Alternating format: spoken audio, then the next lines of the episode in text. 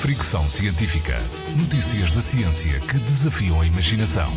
Com Isilda Sanches.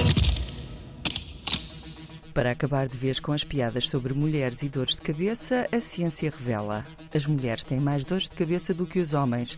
Na verdade, têm mais enxaquecas, que é uma forma especialmente intensa de dor de cabeça.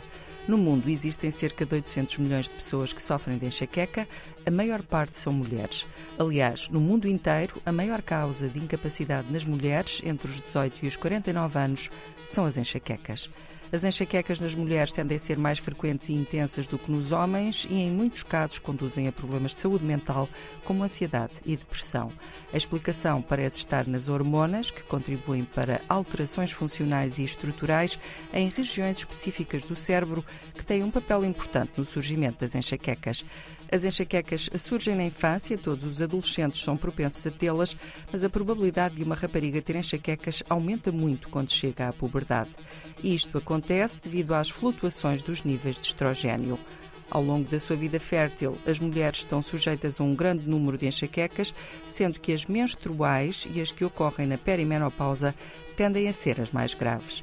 Nos homens, o risco de enxaquecas aumenta depois dos 20 anos, depois diminui, tende a aumentar novamente por volta dos 50, desaparecendo depois disso. Apesar de todo este conhecimento, a verdade é que ainda não se percebem bem os mecanismos por detrás das dores de cabeça em enxaquecas. Fricção científica.